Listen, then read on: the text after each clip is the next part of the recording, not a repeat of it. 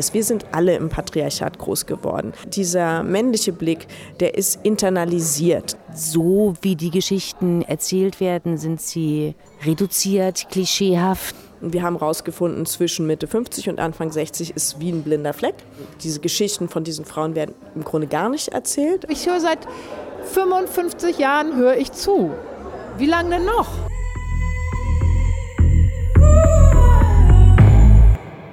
Wie lang kann man eigentlich zuhören und zuschauen, wenn einem immer wieder weltfremde Bilder von Frauen in Film und Fernsehen vor die Nase gehalten werden?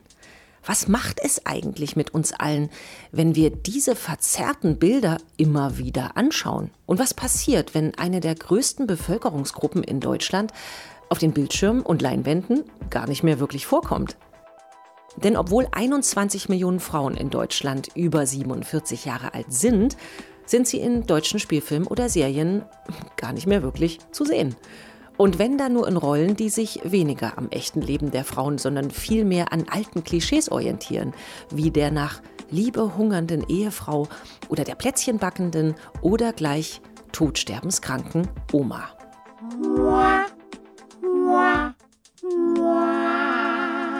Und dass das nicht nur so ein Gefühl, sondern knallharte Realität ist, das haben die Mitstreiterinnen der Kampagne in ihrer Recherche herausgefunden. Im Herbst sind sie einem Aufruf von ProQuote Film auf das Filmfest Hamburg gefolgt.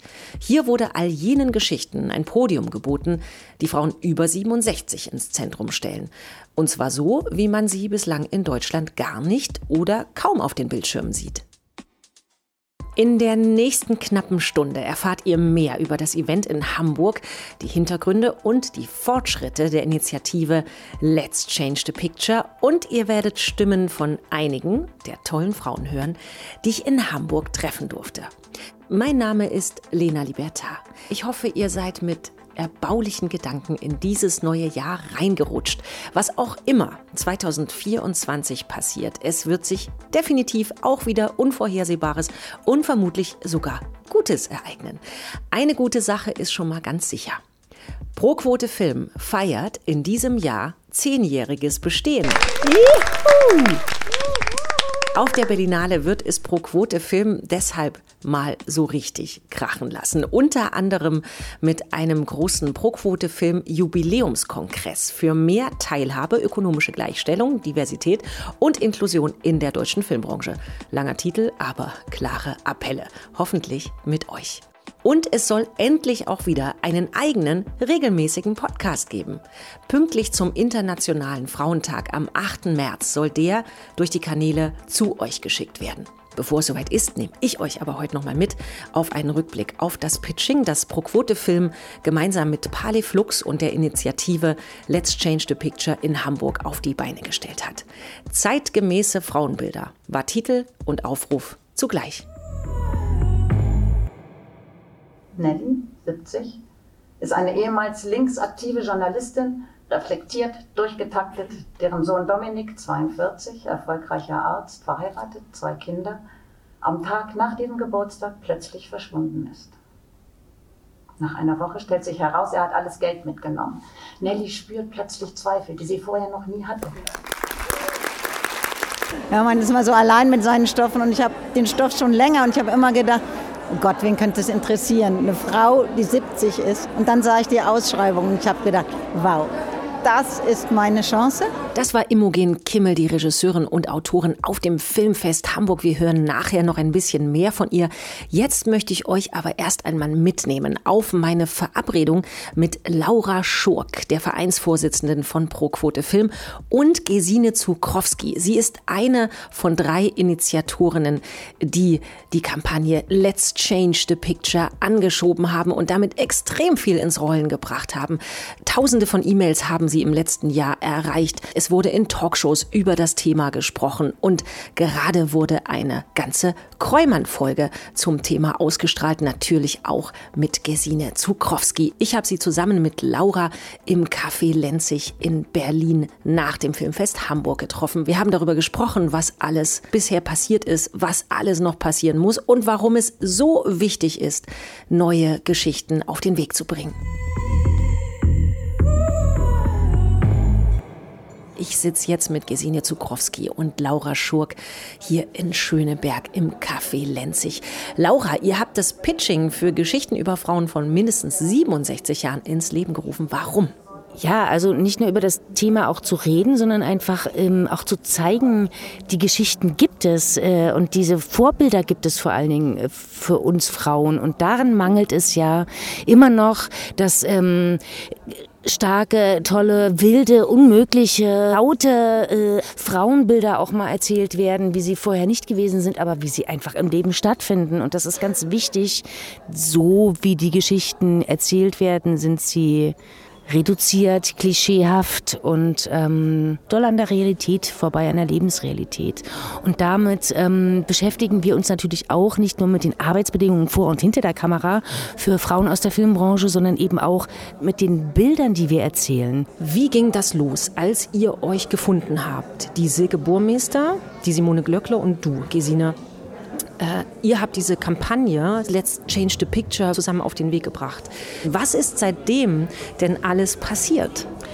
Ja, also äh, tollerweise haben sich eben zum Beispiel auch Thomas Schreiber von der ARD Digeto gemeldet und Sascha Bühler von Netflix und haben direkt das Gespräch gesucht. Eins dieser Ergebnisse, also diese Sachen, die man so erkannt hat, war im Gespräch, dass rauskam, dass tatsächlich jetzt von Senderseite ähm, vielleicht auch zu wenig wirklich auf diese Altersgruppen so explizit geguckt wurde bei der Besetzung zum Beispiel. Also das war zum Beispiel ein Riesenthema als Resonanz so, ja Mensch, ja, mh, mm, ja, ich, wir, wir gucken da nicht, wie alt die sind. Ne? Also das ist uns, dann geht uns vielleicht ein, ein ganzer, eine ganze Altersspanne flöten, weil wir das gar nicht so bewusst auf dem Schirm haben. Und ich denke, allein das wird sich verändern.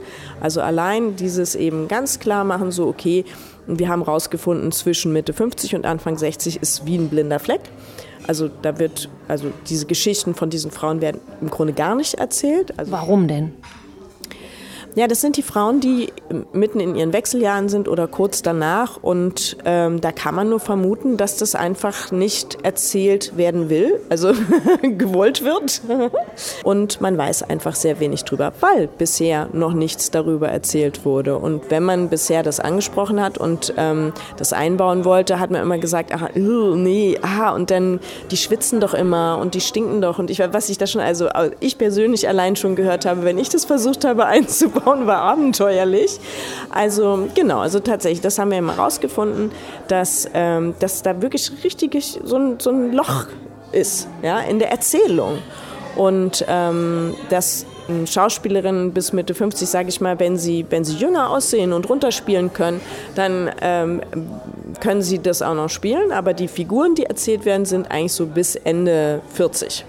Also tatsächlich die Figuren oder die Drehbücher, die ich geschickt bekomme, da steht 49 in Klammern. Das ist so seit Jahren. Das Spannende an dem Alter 67 plus ist, dass, also was da das Defizit ist, dass die Frauen eben äh, meistens in der Schwäche erzählt werden und über Krankheit. Ähm, auch da kann man wieder nicht von uns Schauspielerinnen äh, ausgehen, weil das auch die eine oder andere Rolle, sage ich jetzt mal, gibt. Weil, weil manchmal werden ja auch Kolleginnen gefragt, die dann sagen, nö, wieso? Ich habe hier was ganz Tolles zu spielen. Ich habe hier so eine, gerade so eine Frau mit Alzheimer gespielt. Das war alles ganz spannend. Aber wenn man sich so wieder in der Menge anguckt, ist es so, dass die Männerfiguren, die es gibt, im Alter Ende 60 bis 80, da fahren die auch gerne nochmal Motorrad und sind alle immer in ihrer Kraft und in Action. Und die Frauen sind krank und defizitär. Und es gibt also ja diese momentane Generation der um die 70-Jährigen, die ist in Saft und Kraft. Das sind irre Frauen, die ganz viel noch zu sagen haben, die ganz viel noch erleben. Und äh, wie Laura auch gerade schon gesagt hat, das fehlt nicht an Geschichten und es fehlt nicht an Inspirationen, weil ich persönlich bin umgeben von Frauen in dem Alter, die so toll sind und so Vorbilder sind. Diese Vorbilder möchte ich sehen im Fernsehen.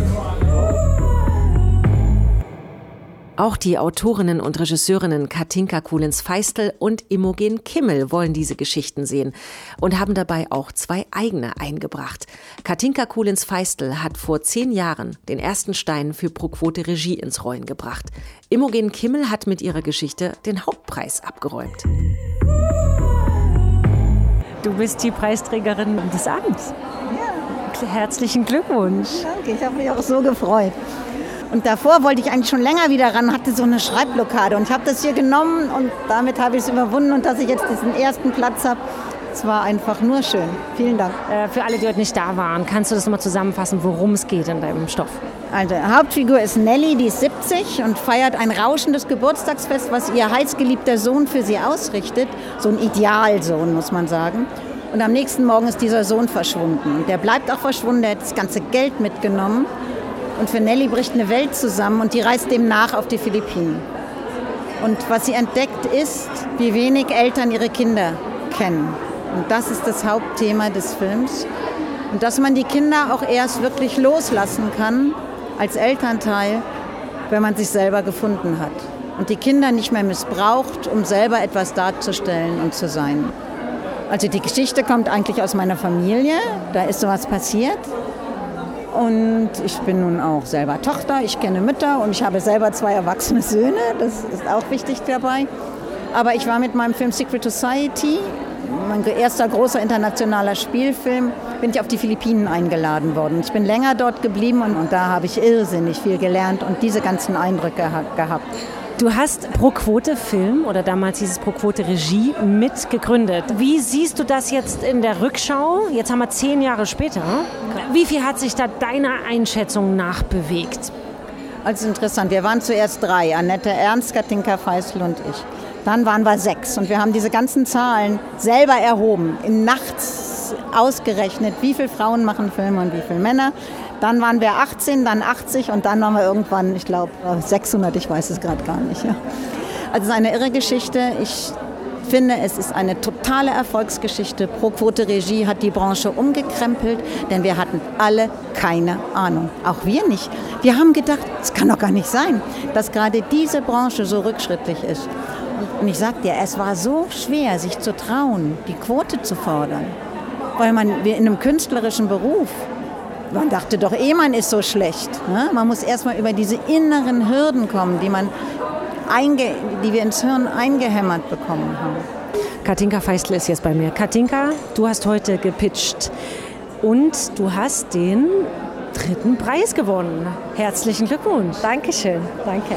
Du hast heute deinen Pitch auch damit gestartet, dass das Gefühl Scham eine große Rolle spielt. Wie mächtig ist das als Blockierer? Also was spielt Scham für eine Rolle in dieser Pro-Quote-Filmbewegung? Äh, ja, Scham ist, ähm, ist das, das stärkste und schlimmste Gefühl, das Energien und Selbstbewusstsein und Selbstliebe verhindert.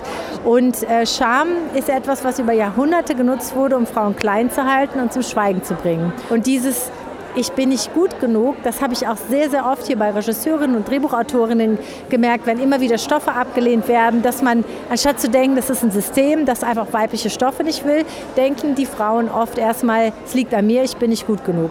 Und das ist ein systematisches Beschämen und Kleinmachen. Und die Frauen haben das teilweise noch nicht verstanden und lassen sich klein machen, beschämen und versuchen besser zu werden und besser zu werden und besser zu werden. Und deshalb habe ich das Buch geschrieben, deshalb möchte ich den Film machen, um auch bewusst zu machen, machen, dass Scham ein Gefühl ist, was überwunden werden kann und was ein Gefühl ist, was uns gegeben wird, was wir nicht an sich als Frau haben. Was kannst du Frauen mit auf den Weg geben, die in dieser Branche ihre eigene Stimme gar nicht mehr hören oder noch nicht hören, weil die anderen Stimmen so laut sind und weil alles so unglaublich schnell geht. Das ist ja nicht nur in der Filmbranche so, sondern überall. Es ist eine krasse Beschleunigungszeit. Was ist aus deiner Perspektive wichtig, um die eigene innere Stimme zu hören und Antworten zu finden auf Fragen wie, mit wem möchte ich eigentlich gerne arbeiten? Was möchte ich eigentlich für einen Stoff erzählen? Bin das gerade ich als Regisseurin oder Drehbuchautorin oder Schauspielerin? Das war jetzt genau das gewesen, was bei mir passiert ist. Ne, ich war war zwar erfolgreich, aber ich wusste, ich war unglücklich, weil ich meine eigene Erzählstimme verloren hatte. Manchmal muss man rausgehen und etwas aus einer anderen Perspektive betrachten, um wieder zu sich selbst zu finden. Ich hätte das in der Filmbranche mit diesem, mit diesem Druck gefallen zu müssen, mit diesem Druck ähm, überzeugen zu müssen. Ich hätte das nicht geschafft. Das war für mich ganz wichtig. Und hier, das ist das Schöne, dass ich jetzt hier bin nach fünf Jahren und ähm, ich sehe das gelassener. Ich weiß, ich muss mich nicht fertig machen lassen mehr. Ich mache das, wenn, dann I will do it my way. So, jetzt habe ich Johanna aus dem Vorstand auch hier. Johanna ist auch Schauspielerin und du hast ganz aktiv auch für diese Veranstaltung mitgewirkt. Hast du trotzdem einen Moment gehabt, der dich heute erfasst hat, berührt hat, überrascht hat im Raum? Ja, es gab auf jeden Fall mehrere Momente, die mich total gekriegt haben. Einerseits fand ich manche Pitches einfach total lustig, also so vom, von der Vortragsweise total herrlich. Einerseits den Moment, den fand ich auch schon beim Pitch-Training total ähm, ergreifend.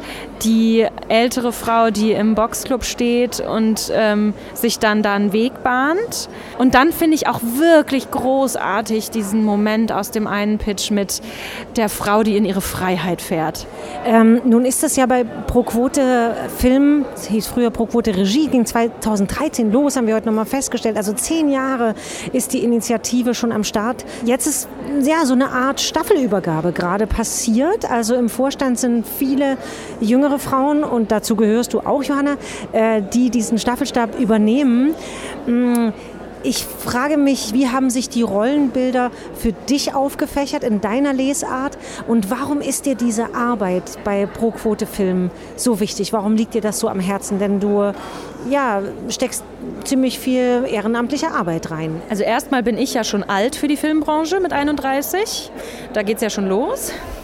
Das ist auch äh, die perfekte Überleitung zu, warum das wichtig ist, weil es einfach nicht sein kann, dass äh, in einer Demokratie irgendwie Frauen A weniger verdienen, B weniger äh, vorkommen in jeder Branche, muss man ja auch ganz klar sagen, aber auch in den repräsentativeren, wie eben zum Beispiel der Filmbranche, wo ja auch eigentlich viel Geld ist. Die Frage ist nur, wie wird es verteilt, so wie immer. Und deswegen finde ich das sozusagen auch als Lupe nochmal wichtig. Also sozusagen die Filmbranche zu sehen als Beispiel und könnte auch Vorbild sein, ist es aber momentan in Deutschland noch nicht, ähm, für das gesamtgesellschaftliche. Äh, eigentlich liegt in der Filmbranche Repräsentationspotenzial, völlig klar, das sagen ja auch alle anderen Verbände und Vereine und so weiter seit Jahren. Ähm, und es liegt viel Chance darin, es liegt auch Spaß darin. Und da hatte ich so die Hoffnung, dass, dass da so viel mh, hm, zu schaffen ist oder auch vielleicht leichter zu schaffen ist, weil eben ein Film zu gucken unterhaltend sein kann und aber auch lehrreich sein kann und auch beides sein kann. Und, und da hatte ich irgendwie große Hoffnung. Langsam muss ich ehrlich gesagt sagen, schwindet aber diese Hoffnung, weil ich merke, gegen welche Betonwände wir da rennen. Und das ist einfach erschütternd in einer Demokratie. Okay, was sind die Betonwände? Was sind die Momente, wo du dagegen rennst mit deiner Arbeit oder ihr bei ProQuote Film generell? Wenn ich mit manchen Menschen spreche, oft sind es Männer, nicht immer sind es Männer, dann höre ich oft, ja, ach, da musst du dich dann irgendwie selber drum kümmern. Ach ja, musst du dir nicht so zu Herzen nehmen. Ach ja, hab dich nicht so. Ach, ist doch gar nicht so. Ach, Frauen sind doch so gleichberechtigt.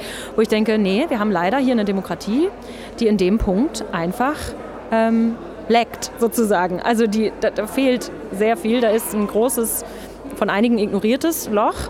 Ähm, wo einfach keine Gleichberechtigung herrscht, obwohl sie gesetzlich festgelegt ist. Das gilt einerseits für äh, feministische Forderungen, die seit Jahren und Jahrzehnten gemacht werden von unseren Vorgängerinnen, aber auch von anderen Vereinen, auch in anderen Berufsbranchen. Und ähm, das ist ja nicht nur die Forderung nach einer, nach einer gleichberechtigten Bezahlung, sondern das ist auch ein Vorkommen und eine, eine Frage von Blickwinkel. Und da finde ich, liegt halt auch die Chance für Film, weil es werden ja Ideen gesucht. Und äh, wenn man etwas noch nie gehört hat, dann, dann kommt es eben als originelle Idee rüber, obwohl das für einige der normale Blickwinkel auf die Welt ist. Ich glaube, das ist es. Dass ich halt merke, diese Gesellschaft ist so strukturiert, dass Frauen und alle, die Marginalisierungserfahrungen machen, also BIPOCs, behinderte Menschen, alte Menschen, ähm, von Klassismus betroffene Menschen, dass da einfach keine groß, großen Anstrengungen und auch keine finanziellen ähm, großen Beträge bewegt werden, um diese Menschen reinzuholen, um ihre Perspektiven zu wertschätzen. Und da liegt für mich sehr viel Wut.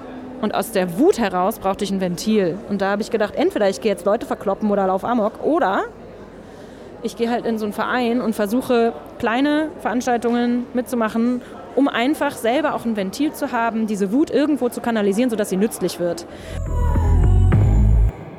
Johanna Polley war das gerade aus dem Pro-Quote-Film Vorstand. Ja, zusammen Wut oder Kräfte kanalisieren, das hört sich ziemlich sinnvoll an, ist aber gar nicht mal so einfach. Ich habe Gesine gefragt, wie schwer war das eigentlich, Mitstreiterinnen für die Kampagne Let's Change the Picture zu finden?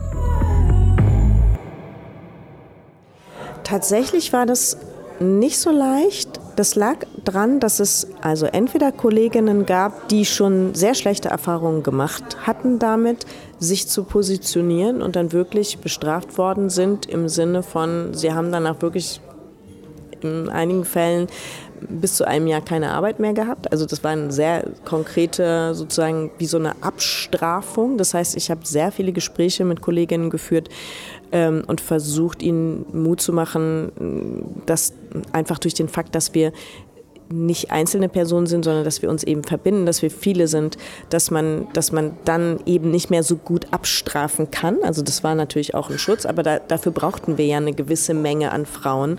Und wir brauchten vor allem auch Frauen, die auf eine Art und Weise unangreifbar sind. Ne? Weil wir hatten ja von Anfang an immer das Problem, immer wieder das Missverständnis, dass es nicht darum geht bei der Kampagne, dass es die Kampagne ist keine Arbeits Beschaffungsmaßnahme von einzelnen Schauspielerinnen, sondern in der Kampagne geht es eben genau darum, andere Geschichten zu erzählen, Vorbilder zu schaffen und damit eben tatsächlich ein anderes Gesellschaftsbild zu zeigen. Denn unsere Gesellschaft ist ja schon viel weiter, nur das Fernsehen hinkt ja hinterher.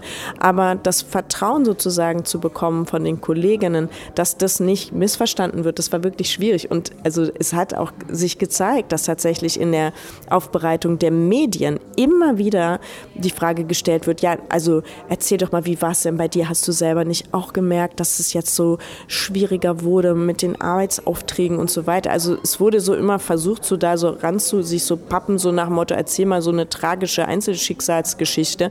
Ähm, und das war sehr viel Aufwand von all, uns allen Kolleginnen, die immer wieder sich dann auch hingestellt haben und Interviews gegeben haben, zu sagen, Leute, nein, darum geht es nicht. Ich kann jetzt hier meine einzelne Geschichte erzählen, aber es geht um die Geschichten. Es geht nicht um uns als Personen, ähm, sondern es geht wirklich um das große Ganze.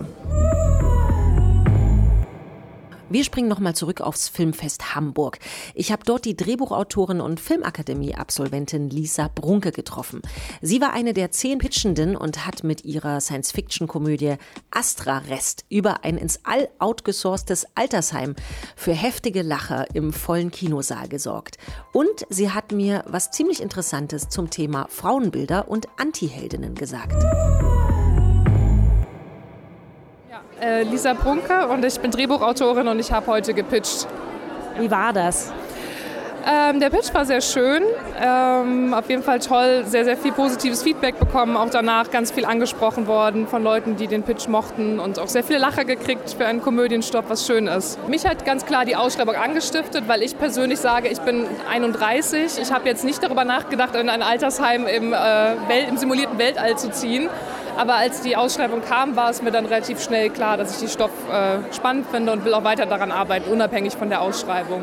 Wie nehmt ihr das Frauenbild wahr, äh, wie es jetzt aktuell im Fernsehen und im Kino äh, der Fall ist? Findet ihr das adäquat? Findet ihr das total mittelalterlich? Was, was glaubt ihr?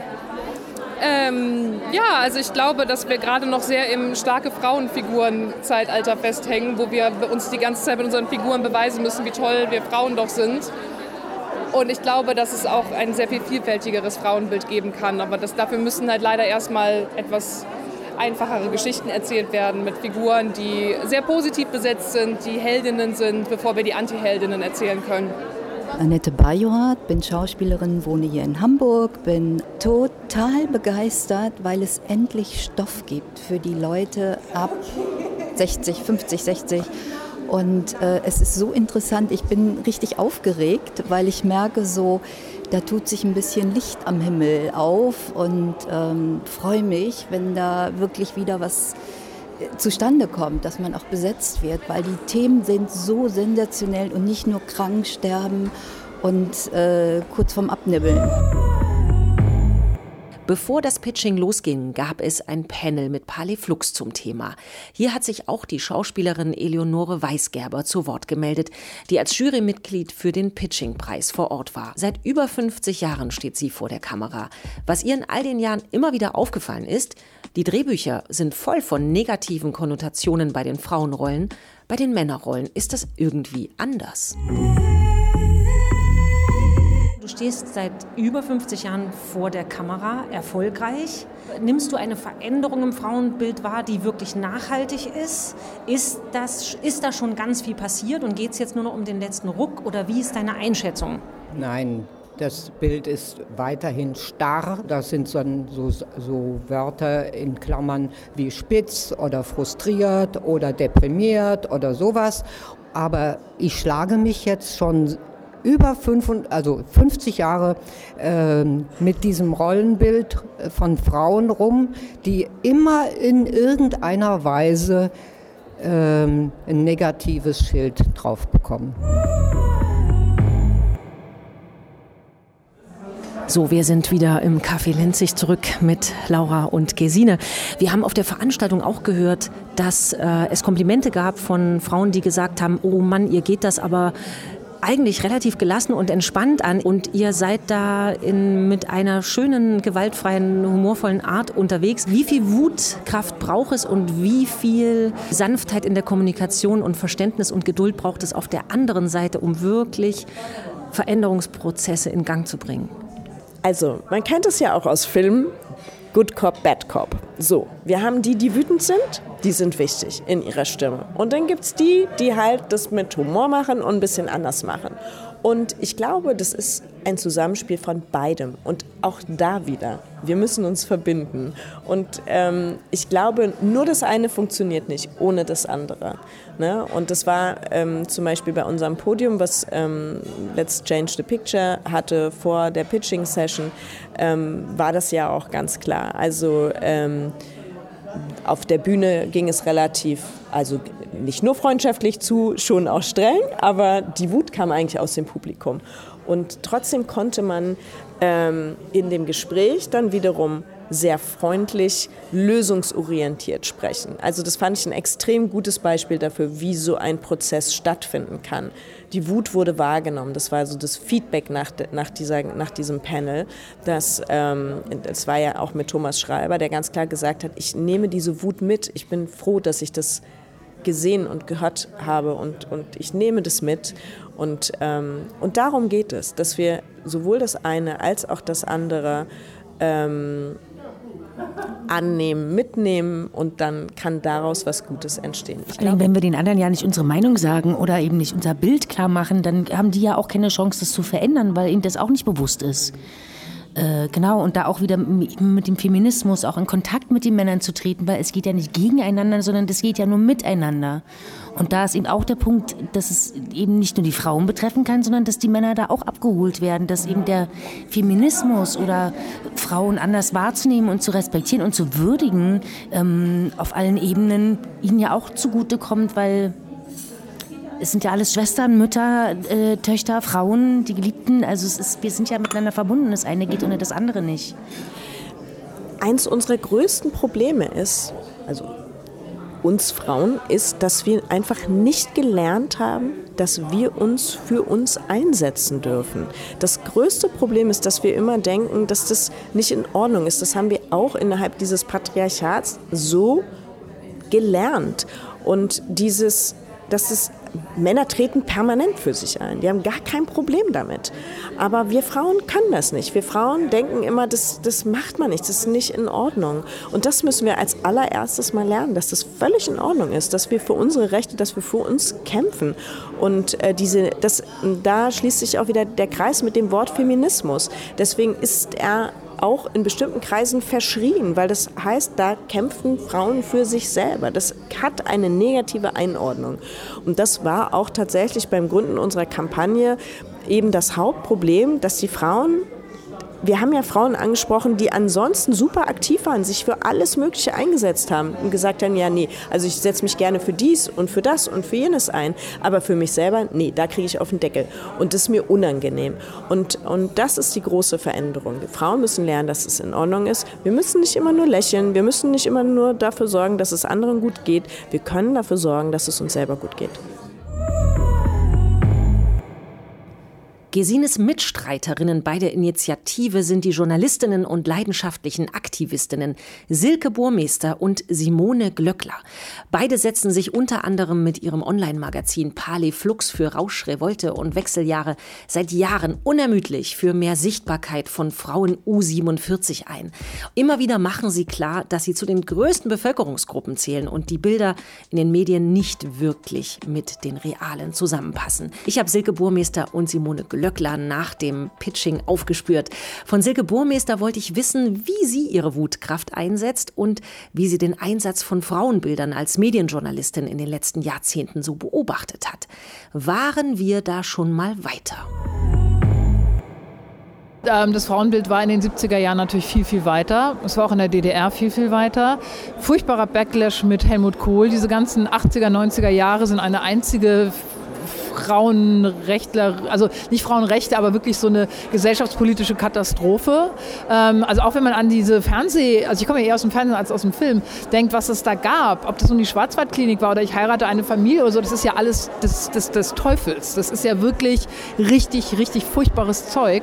Ähm, und ähm, und ich bin auch erstaunt, äh, wie es ist auch ja jetzt unglaublich geschmeidig und schmonzettig alles. Und wenn Frauen ähm, zum Beispiel im Film jetzt gezeigt werden als selbstständig oder was in der ARD, ja, dann haben die in der Regel irgendwie ein Restaurant. Also ne, es ist immer das kümmernde Element. Deswegen sind wir da wirklich weit entfernt. Ich glaube, es wird sich demnächst was tun.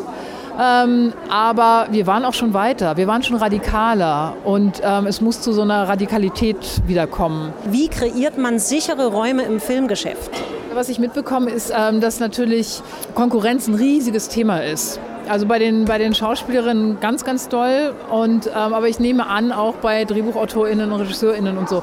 Und ähm, ich glaube, dass also Solidarität ist was ganz, ist ja was ganz, ist, ist was ganz Zentrales. Und ähm, weil Konkurrenz natürlich eine negative Energie ist und vereinzelt und, und was ein Blödes rausbringt. Das ist ja viel schöner, man kann aus dem, aus dem Vollen sich bewegen, anstatt in so einer Anspannung zu sein, weil man Angst hat, man muss das abgeben.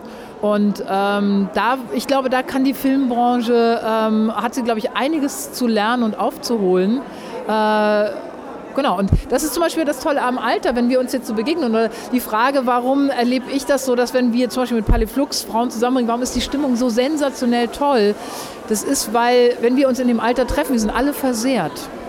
Da ist keine Frau mehr, bei der das Leben so und der Lebensplan so aufgegangen ist, wie sie sich das gewünscht hat. Jede hat ihre Macke. Und bei der einen ist es irgendwie, da ist der Krebs gekommen und die Brust ist weg, bei der nächsten ist der Mann weg, bei der nächsten, die wollte nie einen Mann, bei der, was weiß ich, also, oder, also weißt du so, und das ist so, oder der, beruflich hat man nicht das erreicht. Also alle haben irgendwie so eine Versehrtheit. Und es ist ganz spannend, deswegen kann man wahnsinnig gut aufeinander zugehen und sagen, wie bei dir auch, du bei mir, ey, genau das Gleiche. Und es, man kann sich begegnen in diesem, also es geht nicht mehr darum, vollkommen und perfekt zu sein, sondern so eher so in diesem, in diesem angeschackert sein. Das finde ich super. Das ist total toll. Das ist eine ganz große, ja, eine ganz große Chance eigentlich.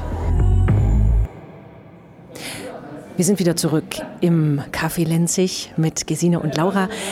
Wir haben gerade in den Interviews was gehört, worauf ich nochmal eingehen möchte das Thema Generationenkonflikt und die Frage danach, wie können äh, eigentlich Frauen auf der ganzen Welt miteinander einen Schulterschluss hinbekommen?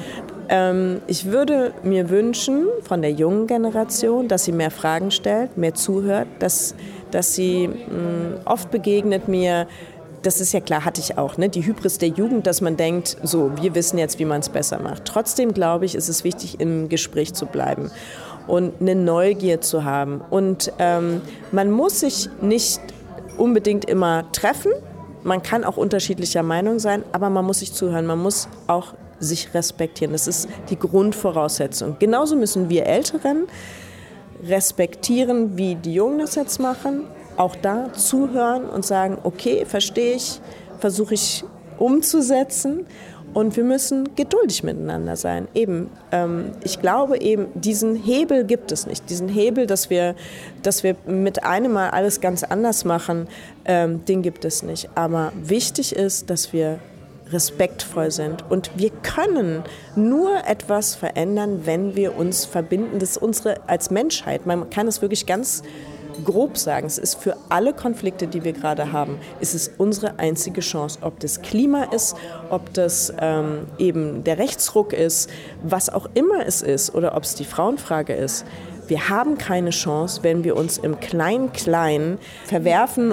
Und das spielt ja nur wieder denen in die Hände, die es äh, so für ihren Eigen, Eigennutz äh, weiter so machen wollen wie bisher. Wir springen jetzt noch ein letztes Mal zurück auf die Pitching-Veranstaltung auf dem Filmfest Hamburg, die eigentlich knackevoll war, aber sehr unterbesetzt von männlich gelesenen Wesen. Ich habe den Regisseur Lars Becker danach getroffen und ihn angesprochen. So, ich freue mich, dass ich jetzt mal mit einem Regisseur sprechen kann. Äh, du bist der erste Mann, mit dem ich heute rede. Und äh, du warst auch beim Pitching. Inwiefern ist das für dich ein Thema, wenn du ältere Frauenrollen komplex erzählen willst? Ist das leicht bei den Redaktionen durchzubringen als Fernseh- oder Kinofilm? Du hast hier auf dem Hamburger Filmfest gerade einen Film laufen, aber wie kompliziert ist das eigentlich? Also ich bin nicht repräsentativ, ich bin privilegiert und kann in der Diversität seit 30 Jahren so besetzen, wie ich will. Und deswegen ist auch der Film, den ich jetzt, der jetzt hier lief von mir, der Millionenraub, trifft eigentlich genau jetzt den, den, den Pitch oder das Panel, was heute war. Weil das sind zwei, äh, zwei Frauen, Hauptrollen, beide über 60. Und da bedarf es dann schon auch Argumentation, weil natürlich das vom Name-Dropping nicht die Namen sind, die eben Redakteure beziehungsweise auch die Player und auch die Degeto etc. jetzt so weit vorne haben. Sagen wir mal so ein Kritikpunkt an dem Panel, weil das war, wenn mir das erlaubt ist, das zu sagen, weil das ist nicht so richtig rausgearbeitet worden. Guck mal, die ganzen Caster sind, laufen nur mit dem Notfallkoffer rum. Die Caster bügeln nur das oder bügeln nur im kleinen Rahmen noch das aus, was an den Büchern falsch ist. Und die Bücher sind es, das sind die Drehbücher. Und die Drehbücher haben keine Alterswirklichkeit mit Diversität. Weniger als 5% in allen deutschen Juries Diversität. Sprichst du mit anderen Männern darüber, die sagen, oh, das geht mir auf den Geist, jetzt haben sie doch wieder die Frau genommen und die ist bestimmt nicht besser als ich? Warum soll ich mit denen reden? Katzo, warum? Was, was hast du hier gesehen? Der Laden ist mit 200, 300 Leuten voll. Hast du Redakteure gesehen? Hast du andere Regisseure gesehen? Hast du Leute, hast du Entscheider gesehen? Wie viele? Drei, vier, maximal. Und das nervt dich, wie ich gerade höre. Natürlich, wie, wie sollst du die Leute in einem Diskurs ernst nehmen, wenn sie gar nicht auftauchen? Ich wurde von einem Mann gefragt, was er denn tun könnte, also auch in Bezug auf ähm, Sichtbarkeit 47 plus, was er denn dazu beitragen könnte. Und dann ist es das Kleine, nämlich einfach seine männlichen Kollegen oder, oder von mir aus auch Kolleginnen, wenn er mitkriegt, dass sie irgendwie abwertend über andere Frauen spricht, hingehen und sagen, hey, das fand ich nicht okay. Und genauso gut können wir Frauen das untereinander machen. Also einfach füreinander einstehen. Wie nimmst du das wahr? Gibt es noch mal so eine in dieser, sagen wir mal, dritten Welle des Feminismus noch mal jetzt gerade so einen Booster? Hast du das Gefühl, das nimmt Geschwindigkeit auf? Ich möchte gerne, dass es Boost aufnimmt, weil wir stehen in zwei Jahren ist schon wieder Bundestagswahl. Die AfD ist zwar, bisher, wenn morgen Wahl wäre, die zweitstärkste Kraft im Land. Deshalb, ich wünsche mir sehr, dass das macht. Vielleicht ist das auch dadurch, dass das jetzt, dass diese Zahlen veröffentlicht werden, vielleicht kommt es dazu, dass viele Frauen und junge Frauen und auch ältere Frauen sich irgendwie tatsächlich auch mal aufgefordert fühlen, jetzt was zu machen, lauter zu werden und zu sagen, wir sind hier. Wir können ja alle unterschiedlicher Meinung sein oder auch so wie ich das eben gerade gesagt habe, aber es ist ja, oder auch an den zehn Geschichten festmachen. Es ist ja Platz für alle da, weil Kultur ist vielfältig. Das war Simone Glöckler, die Autorin und Aktivistin und Mitgründerin des Online-Magazins Pale Flux. Ja, Eigentlich ist genug Platz für alle da, aber vielleicht noch nicht für alle spannenden Geschichten. Ich habe übrigens in diesen Tagen ein Feedback von einer Produzentin auf einen Stoff mit einer 75-jährigen Hauptfigur bekommen. Und die Produzentin sagte mir, Stoffe mit älteren Frauen bekomme sie aktuell so gut wie gar nicht durch. Und deshalb könne sie mir bei meinem Projekt, das ihr übrigens gut gefallen habe, leider nicht helfen. Ja, und da ich gerade schon beim Schneiden dieses Hörstücks hier war, hat mich das direkt an Gesines Antwort auf eine meiner Fragen erinnert. Warum dauert das eigentlich so lange, bis die wichtigen Botschaften der Kampagne durchgesickert sind? Letzten Endes, wir sind alle im Patriarchat groß geworden. Diese, dieser männliche Blick, der ist internalisiert. Das ist man kann es tatsächlich vergleichen mit dem Rassismus. Wir mussten ja auch lernen, dass der Alltagsrassismus in uns steckt. Es gibt in Deutschland niemanden, der sagen kann, ich bin frei davon. Es gibt es einfach nicht. Und genauso ist es mit der Frauenfrage und mit dem männlichen Blick. Wir sind alle nicht frei davon. In den Redaktionen sitzen genauso ganz tolle Frauen, die aber auch alle natürlich genau wie du und ich diesen männlichen Blick haben. Und es ist ein langer Weg, den gehen wir ja schon ganz lange, aber das ist tatsächlich, wir, wir werden keinen Klick erleben, wo ein Hebel umgestellt wird und dann heißt es, ah, jetzt haben wir es kapiert, jetzt machen wir es anders. Wir haben auch gemerkt, eben auf der Pitching-Veranstaltung, das ist eben auch immer noch sehr, sehr nah an Klischees dran, Geschichten, die da eingereicht wurden. Wir haben ja über 50 Geschichten gelesen. Ähm, das ist einfach wirklich auch ein Weg noch, da wirklich ähm, uns davon zu lösen, von Bildern selber. Man kann immer wieder diesen wunderbaren Film von Nina Menkes, Brainwashed, ähm, Sexismus im Kino, ähm, finde ich, sollte Pflichtprogramm sein. In jedem Sender, jeder Redakteur, jede Redakteurin sollte diesen Film sehen, um zu begreifen, wie sehr wir geprägt sind und wie sehr Kino uns schon geprägt hat. Das ist eine Wechselwirkung. Anhand von diesem Film sieht man oder äh, lernt man, wie stark diese Wechselwirkung ist. Und deswegen ist es so wahnsinnig wichtig, dass wir anfangen, uns dem zu öffnen, uns einzugestehen, wie stark wir eben internalisiert oder wie stark das bei uns internalisiert ist. Und erst dann können wir was verändern. Weil das ist meine Erfahrung ist, dass eben gerade Frauen denken, weil, allein weil sie Frauen sind, machen sie es schon richtig. Das ist Quatsch, sorry, das ist Blödsinn. Und wenn wir das nicht begreifen, dann können wir nichts verändern.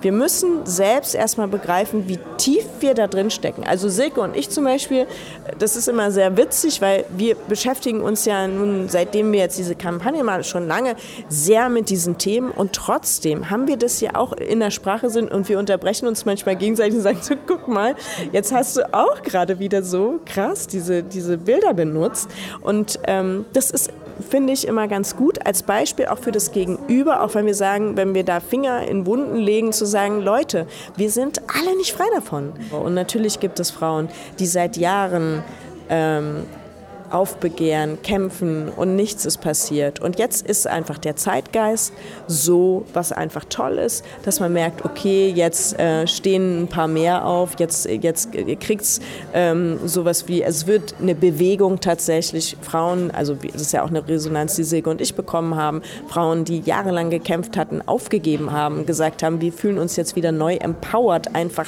dadurch, dass sie das Gefühl haben, jetzt bewegt sich wieder was. So, das, den Ball, der, den müssen wir jetzt einfach am Rollen halten. Ne? Also wir haben jetzt noch mal wieder einen neuen Aufschlag gemacht und jetzt rollt der Ball und der rollt ganz ordentlich und ähm, allein unser Gespräch hier zeigt da, wie toll das ist, dass es rollt, dass es weitergeht. Ähm, die ganzen Stimmen, die ihr jetzt hier eingefangen habt, ähm, macht das Bild also rund und äh, so soll es sein und so kann es weitergehen und dann, dann wird auch was passieren. Okay, dann halten wir doch den Ball ähm, in der Luft am Jonglieren und am Rollen. Vielen Dank für das schöne Gespräch, Gesine. Sehr gerne. Danke euch.